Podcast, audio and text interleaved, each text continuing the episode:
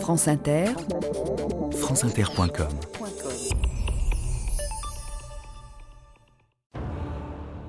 Ne me bannissez point de votre souvenir, et puisque mon trépas conserve votre gloire, pour vous en revancher, conservez ma mémoire, et dites quelquefois en déplorant mon sort, s'il ne m'avait aimé, il ne serait point mort.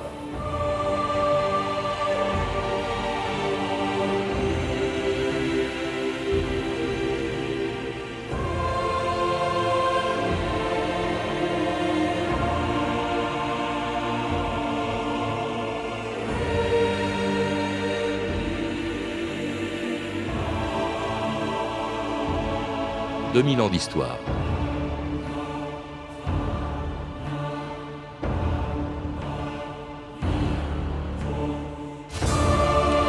Conservez ma mémoire et dites quelquefois en déplorant mon sort, s'il ne m'avait aimé, il ne serait point mort. Quand Gérard Philippe nous a quittés le 25 novembre 1959, tous ceux qui l'avaient aimé se sont peut-être souvenus de cette réplique du Cid qu'il avait jouée au Festival d'Avignon et au TNP. Il ne jouait pas Rodrigue, disait Jean Villard, il était Rodrigue, comme il avait été le Lorenzaccio de Musset ou le Caligula de Camus, et au cinéma, Julien Sorel, Faust, Fabrice Del Dongo et l'inoubliable François Jaubert du Diable au corps. Avec 30 films et 20 pièces de théâtre, Gérard Philippe a eu le temps, en 15 ans à peine, de devenir l'acteur français le plus populaire de sa génération et même un des plus célèbres à l'étranger grâce à un film, Fanfan la Tulipe, qui avait fait le tour du monde si bien que l'émotion provoquée par l'annonce de sa mort il y a 50 ans avait largement dépassé les frontières de la France. Célèbres ou anonymes, tous ceux qui l'aimèrent et tous ceux qui le virent jouer l'aimèrent, pleure Gérard Philippe. Celui qui fut à la fois un esprit délicat et un grand cœur, un magnifique comédien et un homme sincère, est mort à 36 ans après 15 années d'un immense succès. Et devant le théâtre national populaire qu'il anima souvent, la foule parisienne lui a apporté l'hommage le plus émouvant. De Caligula à Perdican, en passant par le Cid et Fanfan la Tulipe, il avait dans tous ses rôles montré un immense talent appuyé sur une conscience exemplaire. Comment vous appelez-vous? Fanfan. Mais encore Fanfan Soldat du roi. Eh oui, je vais être soldat du roi. Eh bien, Fanfan, prenez cette tulipe en souvenir de moi et qu'elle vous porte bonheur. Mais madame... Adieu. Fanfan la tulipe Au revoir, ma reine Gérard Bonal, bonjour. Bonjour. Alors, Fanfan la Tulipe, c'était un des grands moments de la carrière de Gérard Philippe que vous rappelez dans sa biographie qui vient de sortir au seuil. Et c'est vrai que de tous les rôles qu'il a pu jouer au théâtre ou au cinéma, Fanfan la Tulipe, c'est toujours le premier auquel on pense. Pourquoi? oui, et encore aujourd'hui d'ailleurs. Sans doute parce que ce film a fait le tour du monde, comme vous le disiez, euh, qu'il a été aussi bien montré en Chine, au Japon qu'aux États-Unis, ou en Russie, en, en l'Union soviétique à l'époque, et que partout, dans tous ces pays, ça a semblé une sorte de symbole de la jeunesse et du, Mm.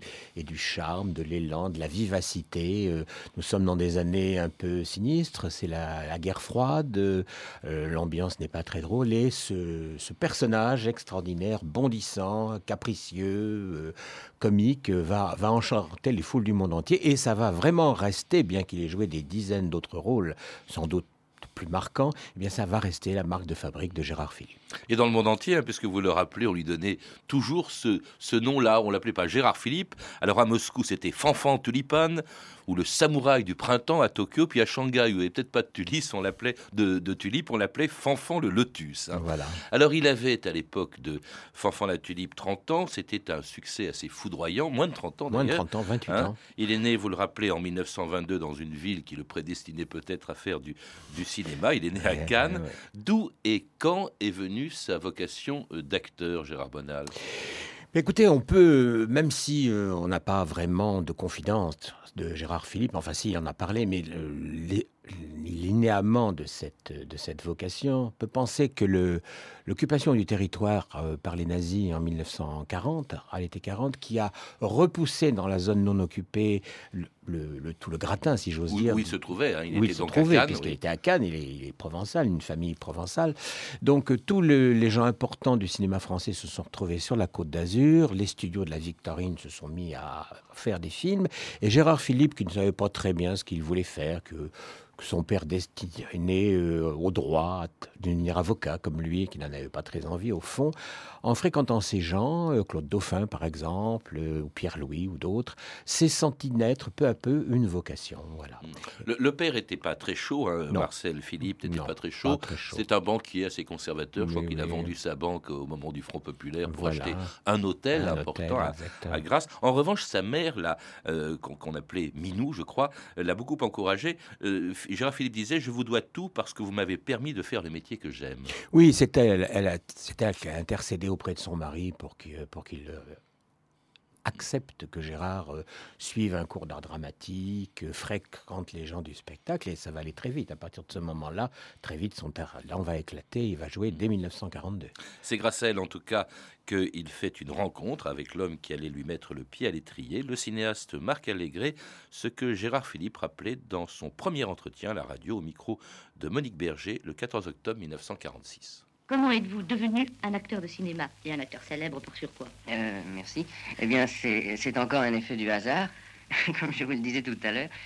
Euh, c'est une suite de, de coups de chance que j'ai eus et où Marc Allégret m'a vu une fois, il m'a présenté à Claude Dauphin qui m'a fait débuter au théâtre, euh, laquelle tournée de théâtre est arrivée à Lyon où se trouvait Dooking, lequel m'a dit viens me voir à Paris et je l'ai vu et il montait Sodome et Gomorre.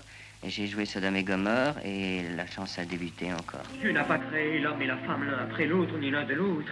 Il a créé deux corps jumeaux unis par des lanières de chair qu'il a tranchées depuis, dans un accès de confiance, le jour où il a créé la tendresse. Il a délégué au couple humain le pouvoir de fonder en ce bas monde les deux récompenses, les deux prix de Dieu.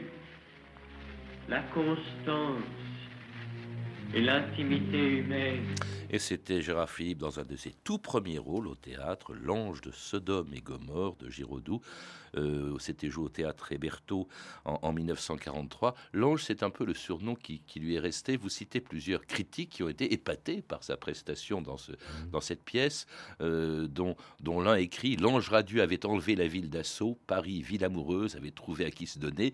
Il y a également Suzanne Dodin qui dit Tout le monde a plongé le nez dans son programme pour savoir le nom de l'interprète. Et Cocteau qui disait L'ange est charmant, c'est la première fois qu'il joue, son nom est Gérard Philippe. C'était les débuts. C'était tout à fait les débuts. Personne ne le connaissait encore à Paris. Il avait joué, il avait fait, il avait joué une grande fille toute simple de Roussin, mais euh, uniquement zone non occupée. Il avait fait une tournée dans terrible, comme pouvaient être les tournées pendant l'occupation, avec une jeune fille savée d'André Aguet, et c'était à peu près tout. Et c'était la première fois qu'il avait un grand rôle euh, à Paris, dans un théâtre prestigieux chez Berthaud, avec une partenaire très prestigieuse, Edwige Feuillère. Et vraiment, euh, à la sortie, c'est un inconnu qui a commencé la pièce, c'est un homme célèbre qui, à la fin des représentations, euh, était là et qui s'appelle Gérard Philippe. Alors, il faut préciser tout de suite, parce que quelqu'un m'a dit, en voyant la couverture de votre livre, Gérard Bonal, il y a une coquille au nom. Alors, c'est pas comme le prénom. Hein. Son, son, nom de famille, c'est Gérard Philippe, P-H-I-L-I-P. Oui auquel sa mère a ajouté un E, donc il n'y a qu'un seul P à la fin. Hein, pourquoi d'ailleurs Pour euh, faire 13 lettres. 13 lettres, et Gérard pour porter bonheur. Et ça lui a porté bonheur jusqu'à un certain point. Alors cela dit, on est donc en 43, on est en pleine guerre euh, à Paris, euh, Paris libéré, Paris libéré, entre autres par Gérard Philippe, puisqu'il a participé en août 44 à la libération de Paris pour prendre l'hôtel de ville avec un certain Roger Stéphane. Voilà. Bon, on ne va pas dire que Gérard Philippe est un résistant pur et dur. C'est un peu un résistant de la 11e heure. Euh, il a rejoint Roger Stéphane et il a fait partie des gens qui ont libéré l'hôtel de ville, effectivement, pendant les journées de l'insurrection parisienne qui ont abouti à cette libération de Paris. Avec Roger Stéphane, qui, dit Je n'ai plus de voix. Alors il regarde à côté, euh, euh, il, voit Gérard Philippe, il dit Son visage m'a plu, je l'ai choisi, je suis resté six jours et six nuits sans dormir. Il ne m'a pas quitté d'une semelle, retransmettant à voix haute ce que je lui chuchotais à l'oreille. Alors ce qu'il y a d'extraordinaire quand même, c'est qu'au même moment, lui qui fait un acte de résistance, peut-être un peu tardif, eh bien au même moment, son père est arrêté pour collaboration. Hein, son père était en fait un, des dirigeants du PPF, du Parti populaire français de euh, Doriot. Effectivement, et, euh, grâce à des archives que je, qu'on vient de me confier et qui m'ont permis d'écrire écrire ce chapitre supplémentaire. On s'aperçoit que le père était peut-être moins coupable qu'on ne l'a cru, mais je n'apprendrai rien à vos auditeurs en disant que les procès de l'épuration étaient souvent des règlements de compte et que le père Gérard Philippe, c'est vrai, était un homme d'extrême droite, euh, mais qu'il a été peut-être moins coupable qu'on ne l'a dit. Toujours est-il qu'il a été condamné par une cour de justice. Condamné à mort. Condamné à mort, et qu'il n'a dû son salut qu'à la, la, fuite en Espagne, euh, quelque temps avant le, avant le procès qui, qu'il a senti venir, si j'ose dire. Et son fils ne le verra plus, euh, sauf quand son il est fils parti ne en le verra Espagne, plus. ouais. Et Il faut bien noter que son fils ne l'a jamais abandonné. C'est Gérard qui a acheté un appartement pour son père en Espagne. Il l'a, il l'a soutenu, il l'a vu jusqu'au bout, et il allait le voir en Espagne. Il a amené ses enfants d'ailleurs. Alors, entre-temps, après le théâtre, Gérard Philippe faisait ses débuts prometteurs au cinéma, dans des petits rôles d'abord, puis dans L'Idiot, d'après Dostoïevski, et surtout le film qui allait le révéler au cinéma, Le Diable au corps, de Claude Autant-Lara, d'après le roman de Raymond Radiquet. Un film pour lequel il faisait en 1947 à la radio ce qu'on appellerait aujourd'hui une promo, hein, quand on lui demandait quel était, selon lui, le rôle du cinéma. Un, un rôle, euh, un rôle peu- évident, possible de propagande ou d'enseignement, ou des deux. Rôle qui peut être euh, mauvais ou bon, mais en, dehors de ce point de vue politique euh, ou euh, pédagogique, il, y en a un autre social qui touche les enfants et les adultes, en particulier sur l'amour. Je trouve que bien des couples sont désaxés par- parce qu'on leur a présenté l'amour comme une aventure ou trop plaisante ou trop extraordinaire. Justement, ce qui me plaît dans Diable au corps que je tourne en ce moment avec Micheline Prel, c'est que la- l'aventure amoureuse qui a été présentée par Pierre Bost a été présentée comme une aventure banale, une aventure comme il y en a beaucoup et souvent. Je savais bien que tu me quitterais. Je ne te quitte pas. Mais si, tu me quittes. Je peux pas le savoir, mais tu me quittes. Mais dis-le-moi, Marthe, que tu me quittes, et que c'est bien fait pour moi. Mais dis-le-moi, je veux te l'entendre dire. Oui, François, je te quitte. Puisque tu veux te faire mal, il faut que je t'aide aussi à te faire du mal. Je te quitte là. Tu es content Tu pourrais me quitter, Marthe.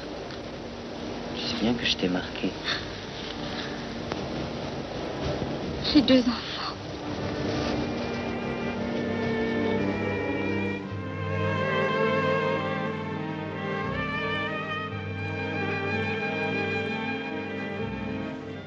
Et c'est la musique du Diable au corps, un, un triomphe hein, en même temps qu'un véritable euh, scandale, Gérard Benal. Oui, euh, ça a commencé par un scandale. Le film est présenté au au Festival de Bruxelles. L'ambassadeur de France quitte la salle pendant la projection euh, pour manifester sa désapprobation, donc apparemment celle de, de l'État français. Euh, ce qui n'empêchera pas Gérard Philippe d'avoir le prix d'interprétation et que ce film va être un immense succès et qui va asseoir en quelque sorte la carrière cinématographique de Gérard Philippe. À partir du Diable au corps, on, bâtit les films sur sa personne. Il devient vraiment une vedette et très vite d'ailleurs la vedette numéro un du cinéma français. Oui, il, enchaîne des films extraordinaires, La Chartreuse de Parme, La, Beauté du Diable, La Ronde, Fanfan la Tulipe, justement. La Ce qu'il y a d'extraordinaire, c'est la variété de ses rôles. Parce qu'on a évoqué l'importance qu'a eu Fanfan la Tulipe, mais il a joué des rôles extrêmement différents. Il était l'ange, il était le diable, un soudard. euh, Il était vraiment très... très... Ah, pour- Pour vous donner un exemple, pendant qu'il tournait L'Idiot, d'après le roman de Dostoïevski, qui est le, le- le démon du bien, si j'ose dire, il jouait au théâtre en même temps Caligula, qui est le démon du mal. Et il fallait qu'il s'arrange pour, dans Ça la même journée pour faire les deux. voyez. Ouais. Et toute sa carrière, ça va être ça. Il va jouer aussi bien un jeune homme désespéré dans une si jolie petite plage que Fanfan la Tulipe, euh, que ce, le héros euh, romantique de Juliette ou la Clé des songes. Il va jouer les, ces anti-héros qu'il voulait absolument jouer, personnage des orgueilleux ou Monsieur Ripois, qui est une merveille, un film effectivement où Mais, mais comment euh, euh, expliquer, quel que soit son rôle, le succès qu'il a au cinéma? D'abord, il était, il était très beau aussi, hein, il faut le rappeler. exceptionnellement beau. Ben, je crois, d'abord, il faut admettre que peut-être une fois par génération ou une fois toutes les trois ou quatre générations, il y a comme ça un personnage qui arrive, un acteur, et qui se met à cristalliser sur sa personne tous les espoirs et toute, toute la tous les, oui, tous les espoirs, tout ce que veut être une, génération. Il y a eu Gérard Philippe, il y avait Brigitte Bardot un petit peu plus tard. Euh, ce sont des acteurs qui sortent de la norme, d'abord parce qu'ils représentent, par leur talent, mais aussi par ce qu'ils représentent. Il plaisait pas à tout le monde. Hein. Vous citez quelques ennemis, dont Truffaut, qui disait Cette idole du public féminin entre 14 et 18 ans est la terreur des bons metteurs en scène. Gérard Philippe, dont le timbre de voix est vraiment une infirmité. Hein, il faisait pas l'unanimité quand même. Non, mais enfin. La nouvelle vague l'aimait pas trop. Hein. C'est la nouvelle vague qui ne l'aimait pas, effectivement. Mais la nouvelle vague n'aimait pas le cinéma euh, plus traditionnel. En tout cas, il triomphait au cinéma, mais c'est le théâtre qu'il préférait et pour lequel, vous le rappelez, il avait abandonné des cachets énormes que lui proposait le cinéma pour retourner sur les planches avec Jean Villard, auquel Gérard Philippe avait déjà refusé le rôle du Cid. Je suis allé voir Jean Villard et il m'a répété ce qu'il m'avait dit deux ans auparavant Veux-tu jouer le Cid? J'ai blémi comme deux ans auparavant, j'ai reculé et j'ai vaguement refusé. Euh, avec son obstination coutumière, il m'a dit Réfléchis tout de même. Et euh, en me disant, si tu réfléchis vite, il est possible qu'à Avignon cette année, nous étions à ce moment-là au mois d'avril, février ou mars, enfin par là, euh, il est possible qu'à Avignon, tu joues l'oncle Cid et euh, le prince de Hambourg que j'ai dans mes tiroirs, mais que je n'ai pas encore eu l'occasion de jouer. Et huit jours après, j'avais dit oui, presque comme un, pari. Et puis il avait l'air si convaincu. Et alors, voilà Avignon qui reproche ton crime et ta vie à mes yeux. Regarde-le plutôt pour exciter ta haine, pour croître ta colère et pour hacher ma peine. Tu éteins mon sang. Plonge-le dans le mien et fais-lui perdre ainsi la teinture du sien. Oh, quelle cruauté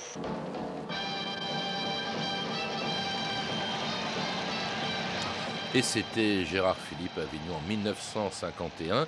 Euh, c'était assez extraordinaire.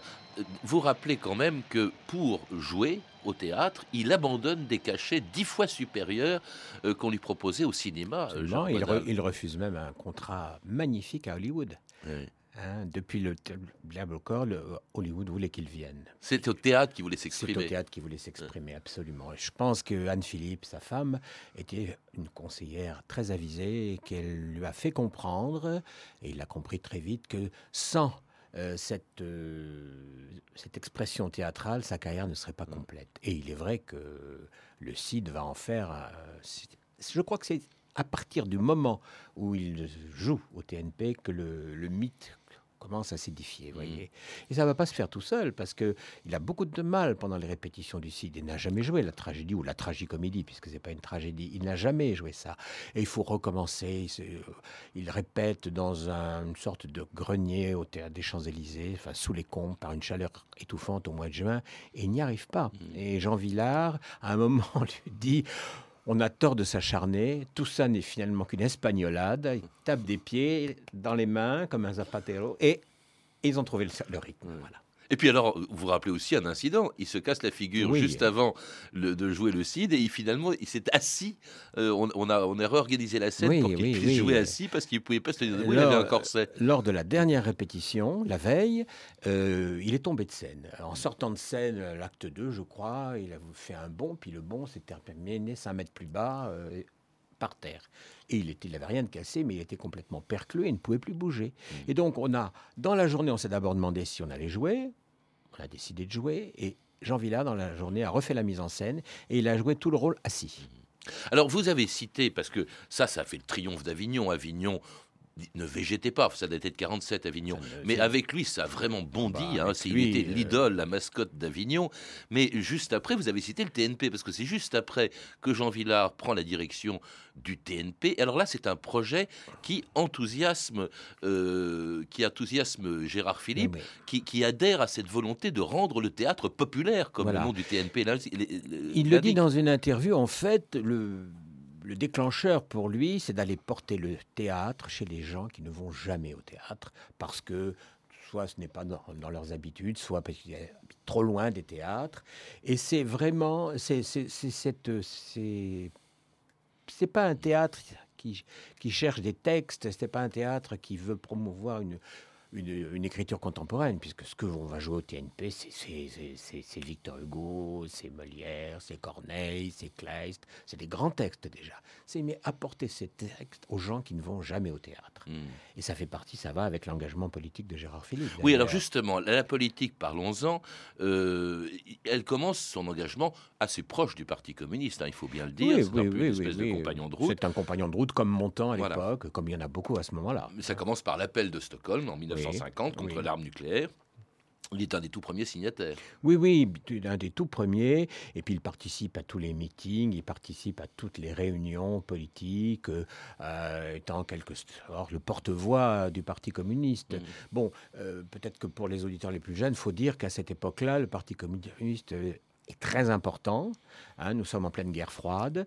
Et pour beaucoup d'intellectuels ou d'acteurs, c'est le Moscou est le dernier recours hein, contre le fascisme, contre ce qu'on appelle à l'époque l'impérialisme américain. Cela dit, il est quand même un peu échaudé par l'affaire de Budapest, Ah, l'écrasement, oui, l'écrasement oui, de oui, la révolte hongroise à Budapest en 56. Il signe une pétition contre cette intervention. On le retrouvera aussi en politique contre l'arrivée au pouvoir du général de Gaulle en 58. Bien sûr. On le retrouve même, c'est dans ses tout derniers voyages, juste peu de temps avant de mourir, à Cuba. Il rencontre Fidel Castro. Voilà, ben, il, est, euh, Hmm.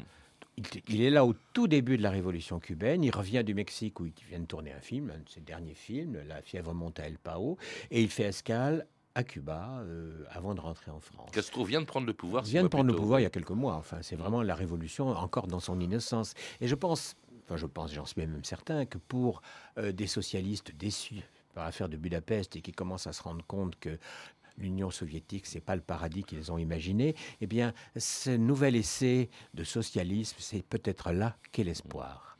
Oui. En tout cas, c'était à l'occasion d'un de ses très nombreux voyages à, à l'étranger où Gérard Philippe est allé euh, souvent pour représenter le, le cinéma français. Il avait été accueilli triomphalement à New York où il, était, euh, il avait été euh, reçu par un, un célèbre animateur de télévision qui s'appelait Ed Sullivan, Sullivan. hein, qui était l'équivalent américain de notre Michel Drucker d'aujourd'hui.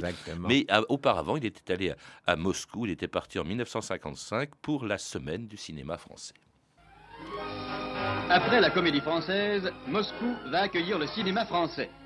Daniel Darieux, Gérard Philippe, Danny Robin, René Clair et Pierre Bost se sont embarqués à Orly pour la capitale soviétique, où doit se dérouler la semaine du film français. Ed Sullivan à New York euh, en avril 1957. Here on stage with me are four distinguished French film stars who are passing through New York.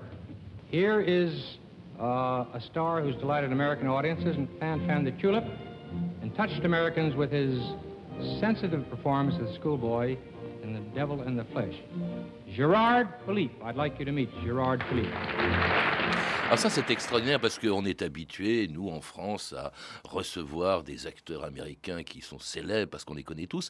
Très peu d'acteurs français ont eu la célébrité qu'a eu euh, Gérard Philippe à l'étranger et dans tous les pays, pas seulement Moscou, pas seulement New York, mais Tokyo, euh, euh, le Mexique, partout. C'était Ah oui, extraordinaire. il, il est partout, il est accueilli comme un héros. En 1953, lorsqu'il va à une semaine du film français à Tokyo, c'est une émeute permanente. À Moscou, vous en parliez, c'est une émeute permanente.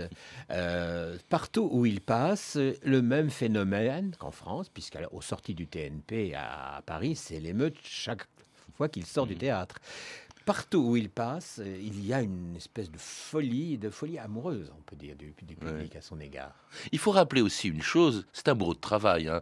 Le théâtre, le cinéma, il enchaînait les films, les pièces. Euh, et puis euh, également, il défendait sa corporation. Il était le patron euh, en euh, 1958 de- de- de- du syndicat français des acteurs. Oui, qu'il a complètement refondé. Ce syndicat a été parté à volo. Nous sommes à un moment où la décentralisation dramatique arrive en province, donc de nouvelles scènes apparaissent. La télévision commence à se développer. Donc il faut, euh, il faut mettre au point des règles nouvelles dans cette profession. Je rappelle qu'à cette époque-là, au cinéma par exemple, euh, si on faisait des heures supplémentaires, si on tournait le soir, les comédiens n'étaient pas payés. Voyez Donc euh, c'est une refonte complète de la, de la profession quoi, que- qui- qui- qu'il met en chantier et il va y parvenir. Il va, il va rester un très grand président et il va il travaille, mais comme un fou. Parallèlement, il revient au TNP. Parallèlement, il tourne. Il joue Musset, parce que Musset, c'est sa vraie passion aussi. Dans la journée, il tourne, il tourne Pobouille avec du Vivier. Et il réussit quand même à trouver chaque le temps de refaire ce syndicat. Et cela dit, ça l'épuise. Hein. C'est peut-être une raison, je, n'en sais rien. Il joue un dernier film au Mexique, il rentre en France, et là, il est hospitalisé euh, pour quelque chose d'apparemment très banal, qui serait un simple abcès au foie, et c'est là qu'on découvre. Voilà. Qu'on découvre, il ne le sait pas. Hein. Euh, sur la table d'opération, on découvre qu'il avait un cancer très rare. Il se sentait fatigué depuis, depuis pas mal de mois. Euh, on pensait que c'était un abcès amibien qu'il avait, si j'ose dire, contracté au Mexique. Contracté au Mexique, des amibes. Euh, on, il rentre en clinique au mois d'octobre, on l'opère et l'abcès amibien se révèle être un cancer primaire du foie pour lequel à l'époque il n'y a aucun, aucune autre, aucune guérison possible. Que sa femme lui cache. Hein, que sa femme lui cache et pendant 20 jours, hein, ça a duré 20 jours. 20 jours, oui, c'est ça, 20 jours. Euh, on ne va rien lui dire. Et le secret est bien gardé. Il n'y a que Anne-Philippe, sa femme, et René Clair hmm. qui sont au courant. Il avait 36 ans donc, quand il est mort, il y a 50 ans, jour pour jour. Euh, est-ce que c'est pas ça aussi qui explique sa légende, de mourir si jeune, un peu comme James Dean Peut-être. Tout à l'heure, oui, on disait, pour être un mythe, il faut mourir jeune. Hein, James Dean, Marilyn Monroe, Gérard Philippe, ce sont les grands mythes du cinéma. Et peut-être que s'il avait vécu beaucoup plus longtemps, eh bien, la carrière se serait émiettée en quelque sorte. Euh, et le beau jeune homme charmant qui, à qui tout réussissait, euh, qui comme on dit dans le site, traînant tous les cœurs après soi, euh, ça se serait peut-être dispersé. Je ne hmm. sais pas. Mais en tous les cas, il est certain que c'est c'est resté un mythe et que c'est la preuve. 50 ans après sa mort, on en parle encore. Oui, mais justement, aujourd'hui, il aurait 87 ans. Euh, est-ce que son nom dit quelque chose à, de jeunes Français qui sont nés euh, bien après sa disparition? Euh, Après tout, est-ce que c'est un acteur? Bon, on peut le voir au cinéma, évidemment, il est impossible, sauf sur des, des, captations, de le voir au théâtre. Mais est-ce que son nom dit quelque chose aujourd'hui à, un jeune? Ben, très pragmatiquement, on peut dire que beaucoup de collèges s'appellent Collège Gérard Philippe. Donc déjà, je pense que les jeunes... Oui, mais est-ce que les gosses qui sont dedans savent qui il était J'espère qu'on leur dit. qu'on leur dit.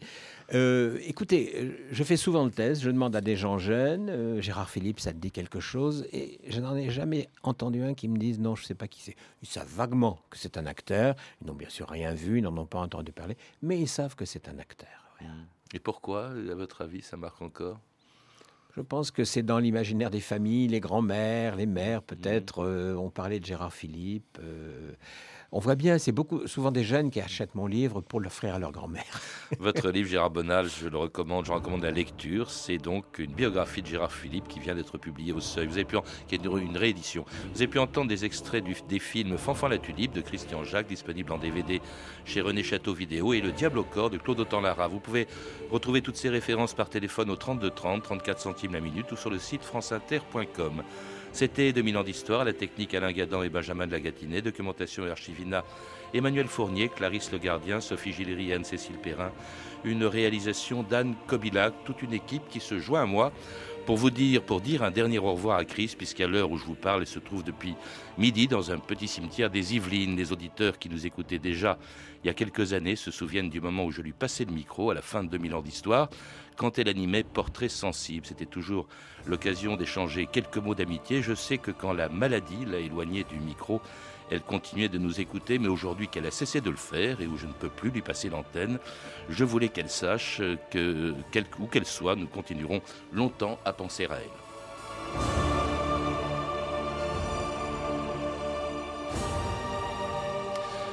Demain, dans 2000 ans d'histoire, une histoire d'un rocher en or, Monaco.